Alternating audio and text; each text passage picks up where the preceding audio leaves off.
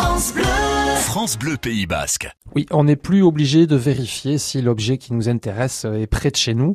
On va pouvoir commander en ligne via le Bon Coin. Donc on peut payer via Le Bon Coin avec un partenaire. Et ensuite, Le Bon Coin a choisi d'utiliser Mondial Relais pour la livraison. C'est ça la nouveauté. Le paiement en ligne existait depuis quelque temps sur Le Bon Coin, mais l'acheteur et le vendeur devaient échanger ensemble au sujet de la livraison. Maintenant, ils ont un partenaire. Pour faire simple, je suis acheteur, une annonce me plaît, je clique sur le petit bouton acheter, je paye en ajoutant les frais de port.